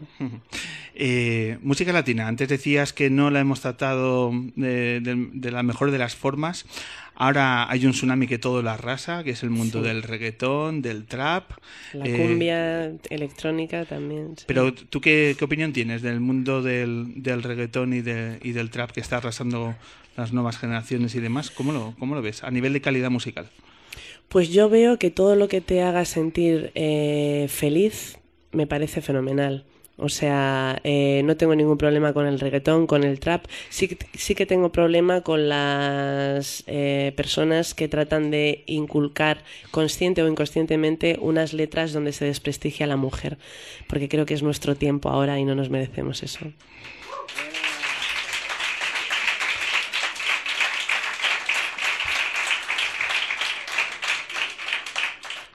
Completamente de acuerdo. Eh, Pero por lo demás me encanta, o sea, yo bailo reggaetón, me lo pongo en casa cuando estoy de bajón y creo que la música, eh, o sea, hay que tratarla como lo que es, ¿no? Sonido y luego depende qué es calidad, que, hombre, por supuesto, si te pones un disco de, eh, no sé, es que... yo que soy muy escéptico con el mundo del reggaetón, pero recomiéndame algo. Ya. Mira, Pablo, escucha que este reggaetón es diferente. Hombre, yo si te soy sincera tampoco es que no compré ningún disco de reggaetón. Pero cuando me apetece moverme un poquito así en casa y de repente ponerme arriba, eh, pues sí, me pongo a lo mejor alguna playlist de por ahí que haya un poquito de reggaetón y me pongo más contenta, porque es una música también que, bueno, todo lo que va a tierra, ¿no? O- también escucho muchísima música africana, eh, otros tipos de música, como por ejemplo la canción que has puesto después de Javier del Pino, Cesárea Évora, eh, no tiene nada que ver con el reggaetón. Es absolutamente maravillosa. Es maravillosa, muy evocadora. Bueno, las músicas sirven para eso, ¿no? Para pasarnos, o sea, meternos de un estado a, a otro. Sandra, ¿tu próximo viaje? Mi próximo viaje. Pues la verdad es que ahora mismo creo que va a ser Ibiza otra vez. Hace una semana estuve ahí haciendo un retiro de mujeres maravilloso con unas amigas y en un par de semanas creo que vamos a hacer otro también. Eh, muy próximamente creo que nos llama Colombia y México para ir y en un tiempo quizás para el invierno, este invierno, vayamos ahí a hacer algo. Todo es, eh, va siendo de una manera un poco como que nos van contactando, eh, un manager se pone con, en contacto alguien, o, o un promotor, ¿no? Está siendo como todo muy, Muy fácil, ¿no? muy fácil. sí. Muy natural. Así Bueno, pues es. tan natural como tu música, que queremos seguir descubriendo esta, esta tarde. Eh, ¿Tenéis dos temas ahora? ¿Qué, qué os apetece tocar? Sí, pues a ver qué estábamos pensando, porque yo decía, el pescador y la vida se va. Y me decía Marcos ahí sentado, bueno, en vez del pescador mejor hacemos Lola, que es una canción tuya, y así hacemos dos canciones tuyas. Y digo, bueno, ¿pero qué tiene que ver? Pero a él le gusta que hagamos canciones mías, ¿no? ¿Qué queréis? eh, ¿Queréis alguna en, en particular? Lola. Vale, venga, pues vamos a hacer Lola y la vida se va entonces. Perfecto, Sandra, muchísimas gracias. Gracias, gracias a vosotros.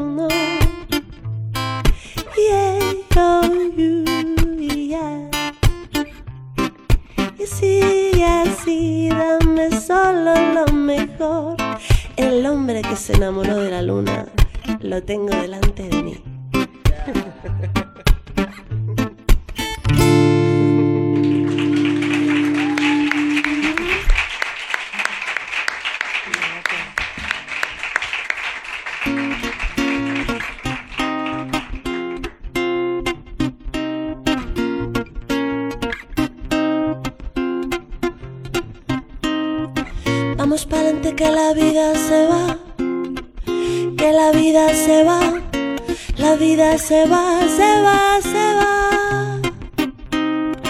Vamos pa'lante que la vida se va, que la vida se va, la vida va, va, va. Ni te apures ni te pares sin prisa pero sin prosa.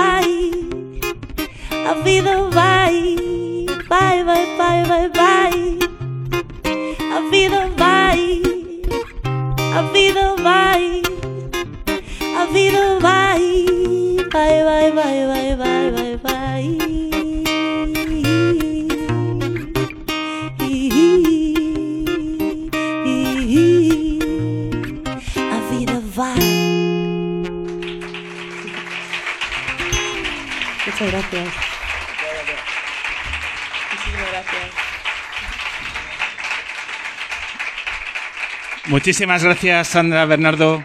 Una verdadera delicia tu música. Gracias a vosotros, Pablo. Hasta pronto. Muchísimas Hasta gracias. Pronto.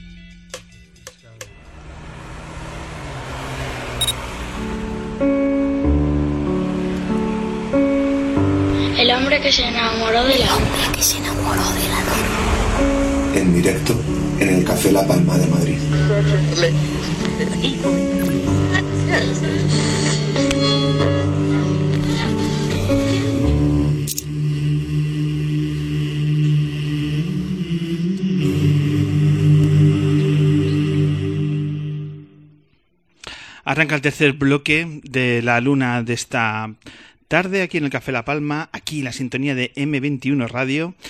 Y nos visitan por tercera ocasión. Tercera ocasión que nos visita, por tanto, uno de los grupos que a lo largo de, de estos años, de mucho trabajo, de muchos conciertos, han conseguido ser una banda, como os decía anteriormente, referencial en nuestra escena soul. Y esto no es sencillo, solo se hace a base de buenas canciones. Ellos son Fridonia y es un grupo absolutamente necesario en nuestra luna. Así suena Fridonia.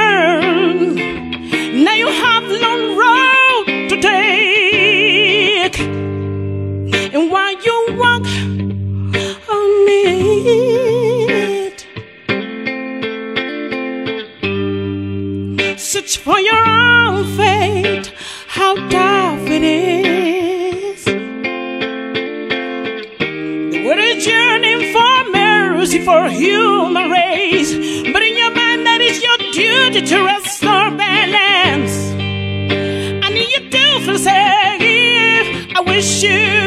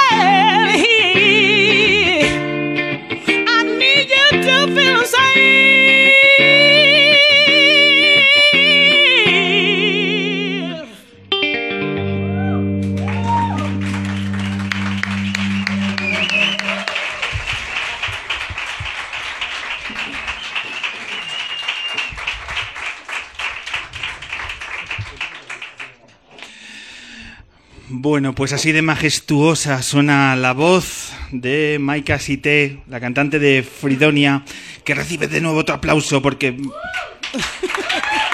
que no nos cansamos de aplaudir a Fridonia. Muchas gracias. Maika, bienvenida al Hombre Luna. Muchas gracias. Has venido en un formato reducido porque Fridonia, si venís todos, no cabemos. Sí, porque somos nueve.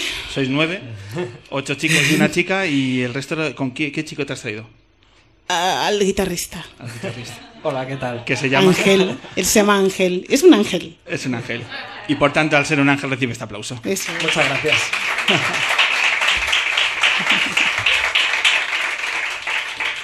Eh, ¿El resto? ¿Los otros siete? Mm, Eso digo yo. Es que a nosotros nos tocan las entrevistas. Ya sabes que en Fridonia somos una banda que... Pero me lo dices con alegría. En realidad sí. en realidad sí. Hombre, a mí me gusta, me gusta mucho nuestro trabajo. Me gusta cantar, me gusta que hagamos entrevistas, me gusta hablar de nuestro disco, de lo que se nos ha ocurrido, de la música, de todo lo que hemos hecho, de... Venga, pues vamos a encarar estos minutos para, para conocer, porque antes hablamos de. Bueno, ha pasado tiempo desde la última visita de Fridoña a la Luna. Yo te voy a decir una cosa, te lo he dicho anteriormente y, y lo voy a decir sin tapujos. Este es un programa que se hace desde la transparencia. Eh, y además están entre- hoy en- entre el público. Hay una familia que me dice: Es que si no viene Fridoña, no vamos a la Luna. No, no lo dicen así. O sea, gente que de la confianza, bueno, pues hace un uso determinado, ni mejor ni peor, y me dice, pues es que si no va Fridonia, pues Pablo, que no vamos al programa. Entonces, claro, es, es un argumento más para llamaros. Qué y bueno. como han venido con, con dos chavales que se están acercando y son muy fan vuestro, pues yo les quiero dar un aplauso a Mateo, a María y a esa familia que ha venido Sí. porque son muy fan de Fridonia. Ahí muchas gracias, muchas gracias. Qué bueno, qué bueno, qué maravilla. Es un ejemplo más de que tenéis un público muy fiel. Es un ejemplo de que la gente que nos sigue es maravillosa porque Fridonia no sería nada sin sus fans y la gente que, que hace posible que pues que estemos aquí, básicamente, ¿no? Que sobre todo además que mm, ahora que hemos vuelto a hacer otro disco con crowdfunding, hemos vuelto a contar una vez más con su ayuda y lo único que no paramos de ver la buena energía y lo bien que se está y los fans que tenemos en Fridonia en todos los sentidos. Es que no podemos quejarnos. Eso es. Antes me comentabas una anécdota que ah, me ha dejado perplejo. Cuéntanos, un, fa- una- un Sí, par de chicas de- Es que ten- que hacen tenemos... cuántos kilómetros para Bueno, bueno, que se vinieron, creo que desde Málaga, desde Málaga hasta La Coruña, a Coruña, Galicia, o sea, Al norte, al norte. al norte, desde, desde Málaga. ¿Al sur? Sí, sí, sí, o sea, pero, wow. O sea, que hay muchos kilómetros. Pero, o sea, la tía, además que se fueron y al día siguiente se iban. Hicieron ¿Qué un- día siguiente? Perdona. Es que, bueno, no sé si. No, porque creo que no se irían así sin más. Espero que no. Porque con todas las horas que eran. Montaron pero un me pareció increíble. Me pareció increíble. Me Pero yo- pareció. Yo, creo que nosotros éramos la excusa para ir a Galicia. y tomarse ahí Porque si no, ¿verdad? Unas cosillas, ¿no? Ostras. Digo, ya vamos. Bueno, pues damos entrada a las dos... No, no, no. que aquí. Hubiera sido buenísimo. Hubiera sido bonito. No han podido venir, pues estaban, estaban en Málaga. Estaban en Málaga. Eh, Maika, eh, hay muchas cosas para hablar de Fridonia. Podríamos hablar de un grupo, como decía antes, de que ya, eh, bueno, pues está pegados a un grupo referencial en el mundo del soul, del funk, del rhythm and blues, de la música negra. Pero a mí me gusta también decir que Fridonia es un grupo feminista. Ser es. Es un grupo feminista. No, hombre, además que más que nada es porque yo creo que todo ser que viva en la Tierra y se dé cuenta de lo que estamos viviendo y del machismo increíble que hay, no solamente Fridonia, si no nos llegamos a dar, si no nos damos cuenta y no somos conscientes de lo que hacemos y decimos, vamos mal, porque pasan cosas graves, mueren gente, mínimo una a la semana y me parece nos parece de hecho a Fridonia que es muy fuerte, que es una realidad que no podemos obviar y que hay que darle cabida a las mujeres porque somos seres humanos y estamos también en este mundo. Y necesitamos también los mismos derechos que los demás, es así. Entonces, eh, nosotros hablamos sobre lo que vivimos y lo que tenemos a nuestro alrededor y una de las cosas es esa. Y también porque vivimos también las cosas buenas, ¿no? Porque tenemos hermanas, madres, que son también hijas, que son maravillosas también y hay que cuidarlas. Y me parecía que era un nos pareció que era un tema muy, muy, muy recurrente en el sentido, quiero decir, de que, ostras, es que cada vez que pones la televisión dices, wow. Y yo creo que Fridonia eh, en ese sentido está bien concienciado. Eh, sobran los motivos, por tanto, para defender y apoyar la causa feminista. Lo que sorprende es que todavía hay gente que dude y que cuestione los mensajes feministas que están calando, esperamos, cada vez más en nuestra sociedad, pero que todavía nos tenemos que enfrentar a gente que mira por encima del hombro al movimiento feminista. Pero yo creo que es, es increíble, ¿verdad, Ángel? Porque mira, yo trabajo con ocho hombres. Trabajo con ocho hombres, es verdad. Se ríe. ¿Y qué hombres? No, es curioso, el otro día comentábamos, eh, en unas re- reuniones que hacemos antes de los ensayos, nos reunimos y un poco vemos el estado de, de la nación de Fridonia para ver qué cosas vamos a mejorar. Que es ¿no? una república independiente en sí misma. Sí, bueno, somos como una empresa, ¿no? Cada uno es jefe de su departamento. Nosotros somos los jefes de, de entrevistas. Eh, y entonces, eh, bueno, hablábamos un poco, ¿no? De este movimiento feminista y de, precisamente de, de ese contramovimiento, ¿no? Y no, no sé quién de la banda comentaba que siempre, cuando las cosas iban a cambiar, siempre había un contramovimiento que se oponía un poco a ese cambio, ¿no? Entonces eso puede ser también un, símbolo de que realmente em, el feminismo, la igualdad, ¿no? Entre el hombre y la mujer está calando en España y nosotros queremos pensar, porque somos optimistas, que realmente mm, lo vamos a conseguir, ¿no? Yo creo que si conseguimos un, pues eso, una sociedad feminista y igualitaria, creo que vamos a vivir todos mejor. Eh, he estado mirando datos dentro de la industria musical, eh, analizando el tema de, de la igualdad entre hombres y mujeres. Y ya no solo mirar hacia afuera de los grupos, que me parece fenomenal, pero si miramos hacia adentro, eh, ¿dónde veis vosotros? Imagino que, como tantas otras capas de nuestra sociedad, hay mucho por hacer. Pero ¿cómo, ¿cómo veis que se representa ahora el trazo de la igualdad dentro de la industria musical? Vosotros que lo vivís desde dentro. Bueno, vamos a ver, nosotros, claro, no vivimos la industria como un, digamos, como un grupo al uso, ¿no? Porque somos independientes y demás. Mm, Pero claro, eh, vemos que en la industria, por ejemplo, pues las mujeres tienen que ir vestidas de una determinada manera, ¿no? Les obligan de alguna manera a vender algo más que lo que es la música en sí, ¿no? Esto es algo que, bueno, en el hombre yo creo que pasa de otra manera, ¿no? Bisbal igual no tiene que salir con el torso desnudo, no, no tiene que enseñar abdominales. Eh, luego también lo que se comentaba aquí antes, ¿no? Hay muchas letras que de repente las escuchas en determinados, pues en el reggaetón, ¿no? Hablábamos, eh, que, vamos, yo las oigo y digo, ¿cómo es posible que esto esté sonando en la radio eh, todas las horas del día, ¿no? Y, mm, y la verdad es que, bueno, pues son cosas que yo creo que, tien- que tienen que cambiar y que, vamos, lo que no puede ser es que eso sea algo normal. No se puede normalizar ese tipo de letras, no se, no se puede normalizar ese tipo de mensajes porque, porque son, vamos, es, es algo horrible, ¿no? A nivel, a nivel,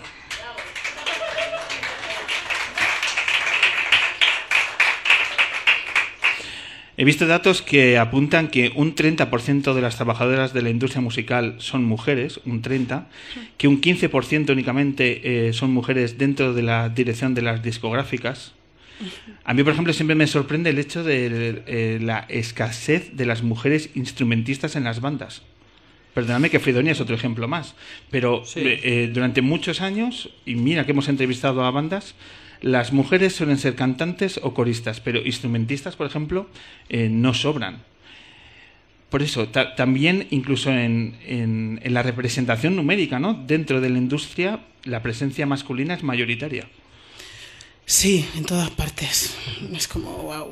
¿Por qué pasa esto dentro de la música? Yo creo que es que también es el papel en, re- en sí que tiene la mujer en la vida. Es decir, claro, tú de repente vas creciendo y te vas, eh, pues eso, soñando en qué es lo que puedes querer ser cuando seas más mayor. Y normalmente, sobre todo eh, hace, bueno, bueno, en realidad yo creo que sigue pasando, te decían que ser músico era un mundo muy malo que de eso no podías vivir y menos siendo una chica que te iban a poner que ibas a ir como una y que claro que es que no, no puede ser sabes entonces eso ha sido una de las causas. Luego también eh, realmente es difícil es difícil o sea tú ya estás en este mundo y pasa como en todos los sitios, nos pasará en las oficinas en todos los sitios, el machismo es puro y duro en muchos momentos que son muy fuertes y tienes que saber afrontarlos también. Y no además de un mundo en el que dices, o sea, es que la minor somos minoría brutal. Yo soy de las personas que, que, siempre he dicho que yo desde que soy pequeña que me dedico a la música he tenido que ir con el puño en alto para que Ma mantener... marca, marcando el terreno, exactamente ¿no? porque si no y, y, y, aún así he tenido suerte porque yo he trabajado mucho con tres hermanos más que tengo que también cantan y he estado la mitad mínimo de mi carrera trabajando o todavía sigo trabajando con ellos y en cierto modo eso me ha, me ha dado la ventaja de poder de que no me pasasen ciertas cosas no pues que se pasase un poco menos porque estaban mis hermanos delante y tal pero aún así lo he vivido en el momento en el que ellos desaparecieron, wow, el cambio uh -huh. fue brutal. Uh -huh. eh, todo el movimiento que está surgiendo en los últimos meses y que ojalá perdure en el tiempo. Eso es. ¿Notáis que en, en, la música algo está calando? ¿Que los mensajes son otros? ¿Que las sensibilidades son, son distintas? Sí, yo además te, yo te digo que tengo la suerte de trabajar con estos ocho, con él y con siete más. Y la verdad es que yo creo que cuando tú eres una buena persona y quieres y, y eres crees en la humanidad, simplemente en, en, el ser humano, y que por hacer algo bueno, claro que lo vas a hacer, aunque tú seas machista. Diga, mira, lo voy a corregir. Yo trabajo con personas que micromachismos tengo hasta yo, desgraciadamente, es así. Tenemos todos, pero lo que quiero decir es que hay, tiene que haber una voluntad. Y yo trabajo con personas que tienen voluntad de hacerme sentirme súper bien cuando estoy con ellos, igual, y lo consigo muchísimo la mayoría de los días. Y eso es un orgullo para mí. es verdad. Totalmente. Hay, hay otros grupos que están abanderando también, o que están impulsando, mejor dicho, el movimiento feminista, uh -huh. no desde eh, la oportunidad de, de, los tiempos en los que corren, sino como una creencia de decir que esto es algo transversal en el proyecto. Yo he estado echando la mirada atrás y solo pensando en grupos que han pasado por el programa, por poner un filtro, sí. porque hay muchos otros, y está Virginia Rodrigo, la percautora, un proyecto muy, muy interesante, Le Parodi también, Sandra Bernardo Mencosta, que también ha hablado anteriormente en estos términos, eh, Lidia Damunt, también otra artista que lleva muchos años eh, hablando de, de, estos temas. ¿Notáis que el mensaje también a la hora de, de, de, las entrevistas, de las letras, hay sensibilidades que, y compromisos que antes no se percibían? Yo, yo creo que sí. Eh, vamos, en general, no solo con la música, con todo. Eh, creo que cada vez la conciencia, digamos, de la gente, de la sociedad, está más por la labor. También un poco lo que decías del tema de, de los instrumentistas, yo lo, lo, que veo es que cada vez hay más instrumentistas femeninas, poco a poco. Hay bandas que, son, que están compuestas íntegramente por mujeres y que además hacen música, vamos, a la altura de, de cualquier otra banda, mucho mejor, con unas sensibilidades incluso mucho mejores, ¿no?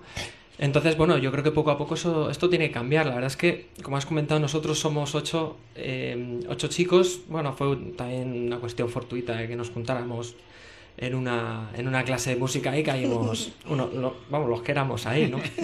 los que aprobaron. No, no, hubo, desde luego no hubo ningún tipo de criterio sexista a la hora de juntarnos, fue algo fortuito. Pero bueno, gracias a Dios, eh, yo creo que las mujeres pisan fuerte y creo que es el momento, creo que antes lo, lo he oído, es el momento de las mujeres. Yo creo que es así. Y por último, las, las canciones pueden cambiar este mundo. Este mensaje desde un grupo musical eh, propicia cambios? Sí, lo que pasa es que no son beneficiosos para algunas empresas. ¿Para cuáles? Que me miras. Mm, quiero decir, mira, como es simplemente por porcentaje. Si la mitad del mundo, más de la mitad del mundo es machista, mis letras van a ser, si son machistas voy a ganar más dinero. Ya está. Van a estar más de acuerdo con lo que estoy hablando. Si tú de repente, empiezo a cambiar el mensaje, a querer hacerme. Porque mira, una de las cosas por las que yo creo que la música soul ha tenido menos cabida en muchos países es porque en realidad empezó como una música reivindicativa. En realidad yo creo que toda la música es reivindicativa, porque nos han callado la boca a todo el mundo muchas veces. Pero quiero decir, este, este tipo de música sobre todo empezó en Estados Unidos por eso, ¿no? Por la reivindicación de los negros y todo esto. Entonces yo creo que no les viene bien que tú tengas un pensamiento libre. No les viene bien, eh, viene mucho mejor que vayamos todos como rebaños y tal. Y ojalá fuésemos como rebaños algo que tuviese un mensaje súper bueno, super, muy positivo y que no hablase ni de racismo, ni de homofobia, ni de nada de eso. Ojalá hubiese, las grandes empresas se preocupasen en, en cambiar el mundo, pero no lo hacen porque les es más rentable. Estoy segura de eso.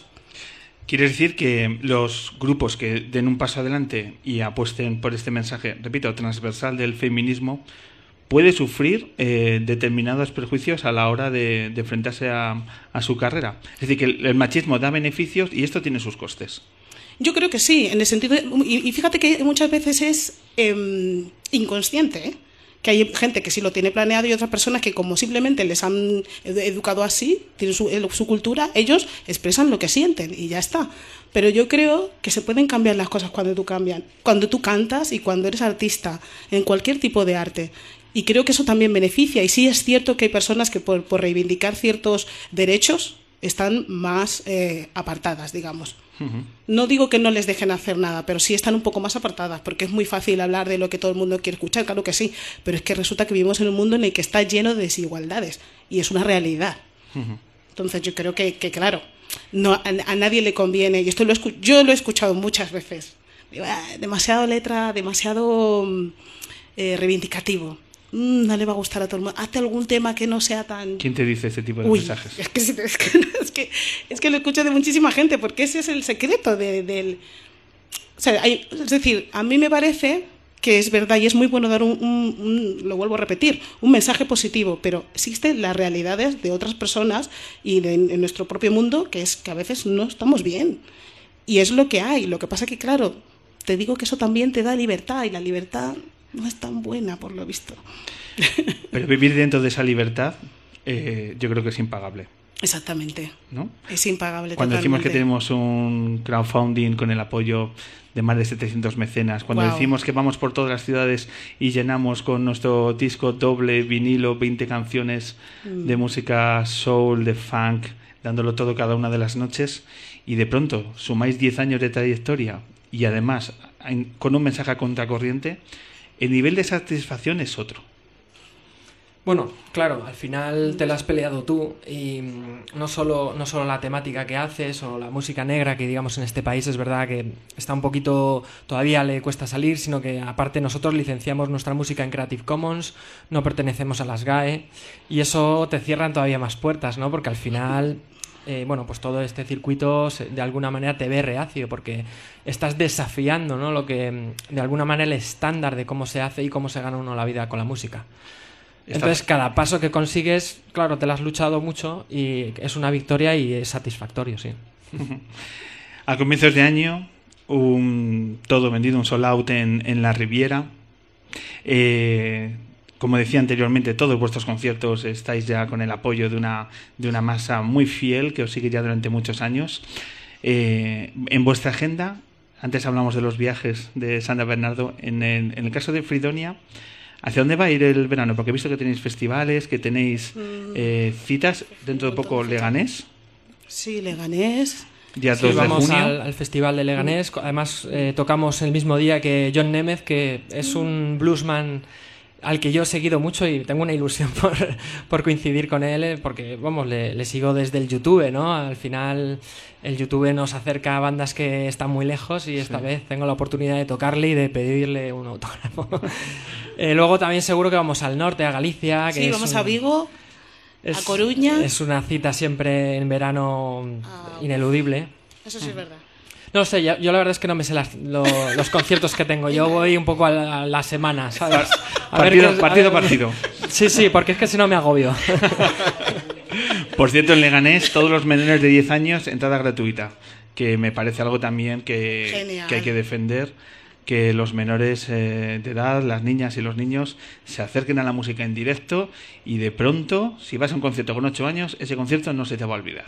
Bueno, yo, si me permites, tengo que decir una cosa. Nosotros estamos haciendo en Fridonia, no es que sea para niños, pero estamos haciendo un horario de conciertos en los que pueden ir más los niños para que no se te duerman en los brazos. y son matinales, ¿no? Y yo, eh, vamos a hacer varios, esperamos hacer muchos más, que estarán, lo veréis en, bueno, pues en todas las fechas que tendremos, pero que yo, vamos, digo, y recomiendo a todos los niños que puedan venir a nuestro concierto matinal que vengan, porque van a bailar un montón. Es un horario para que los niños no se duerman y para que los padres con niños tampoco se duerman. que no- Quizás es más difícil, ¿no? Quizás esté hablando en primera persona, ¿no? Pero bueno, eso es, es algo que, que también agradecemos. claro, es que que, a lo mejor se, no se duerme la niña y se duerme el padre. También. Eso puede, puede pasar. Oye, pero mira, pero que está muy bien. Sí, no, no. Si mientras el niño esté cuidadito ahí, él, mientras puede dormir el padre, que está. se te cuesta al lado del ¿Eh? bafle y te.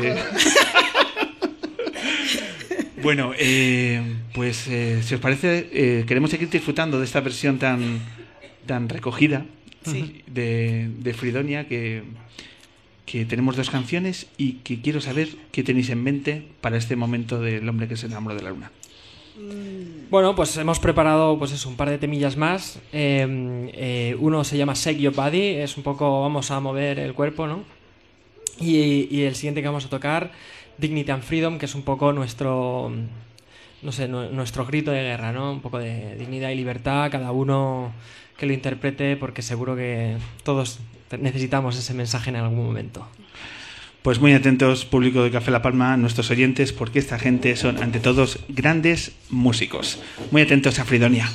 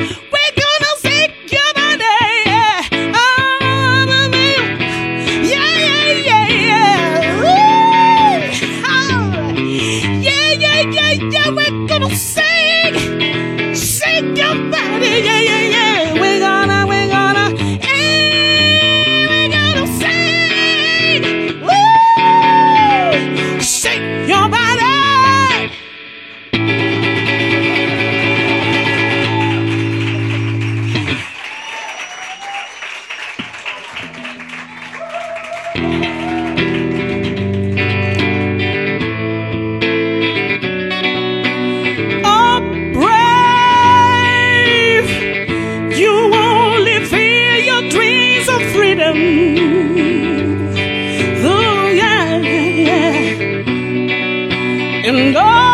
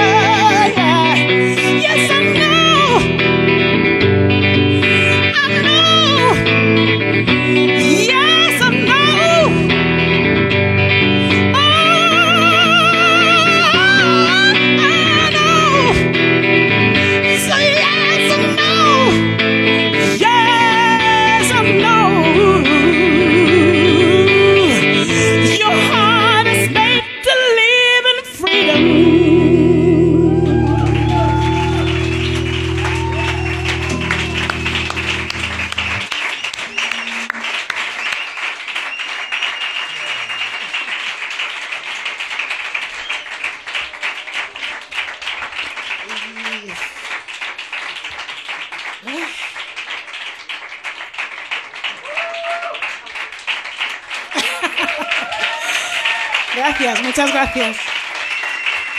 Gracias.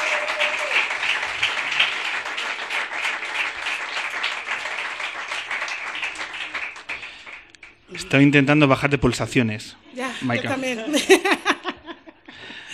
Es conmovedor e impresionante eh, escucharte a un metro de distancia. Uno hace radio para sentirse un privilegiado y esto, momentos, me hace sentir así. Muchísimas gracias, Fridonia. gracias a vosotros. Un placer. Gracias. Gracias.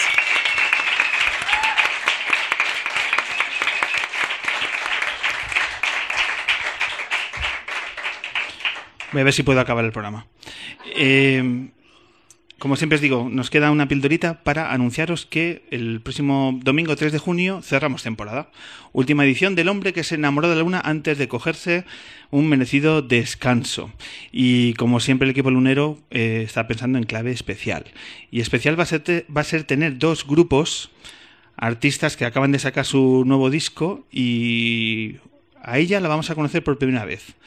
Eh, ella es una cantante eh, catalana que se llama María Rodés, que algunos lo estaréis conociendo porque está colaborando con el último disco de Nacho Vegas, que ha sacado un disco absolutamente maravilloso y que va a estar aquí en directo María Rodés. Y además vamos a tener un grupo muy amigo de este programa que también saca nuevo disco y que suena tal que así.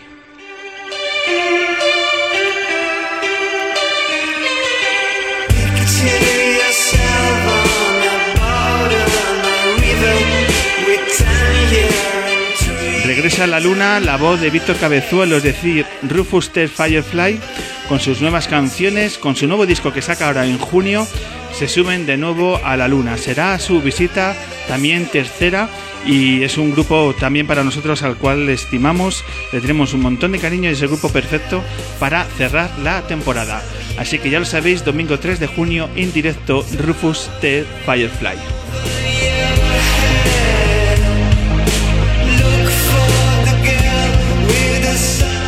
Y en el bloque central vamos a repasar la temporada lunera de una forma especial y tan especial como sorprendente, porque no os vamos a decir nada. El que lo quiera disfrutar, que venga. Así que domingo 3 de junio cerramos la temporada lunera con María Rodés, Rufus T. Firefly y el público fiel lunero. Marcus, cuando quieras, echamos el cierre.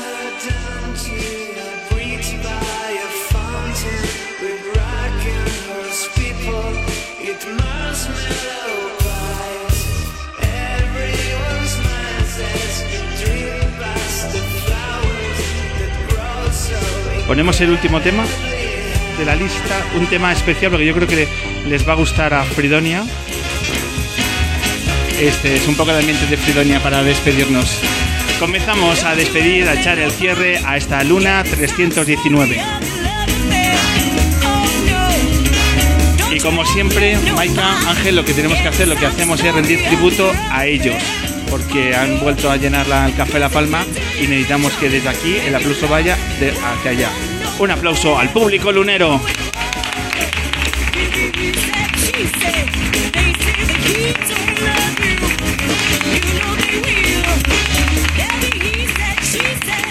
Os decíamos hace dos horas que esta tarde de radio iba a ser inolvidable y por lo menos para mí lo va a ser.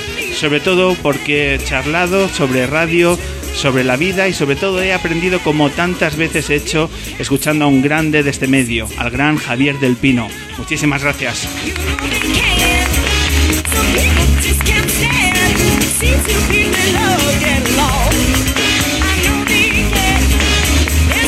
Su voz y su guitarra hay que descubrirla porque nos hace ver la vida diferente y también la M30. Muchísimas gracias, Sandra Bernardo.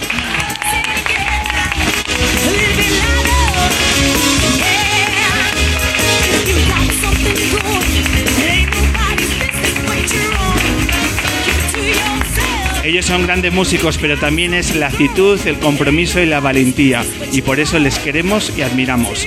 Grandes Fridonia.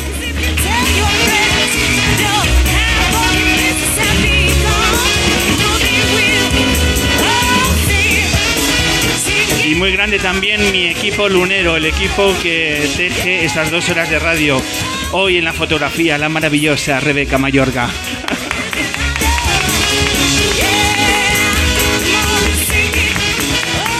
Las redes sociales, te lo he dicho, si lo quieres, tuyo es Jonathan Sánchez.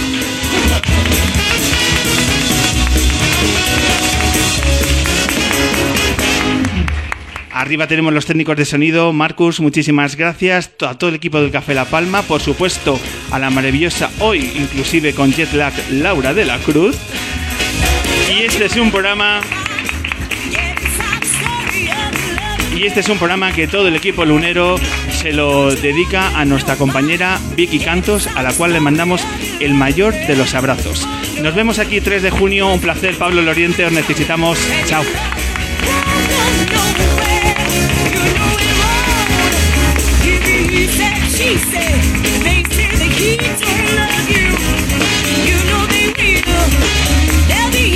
she said they.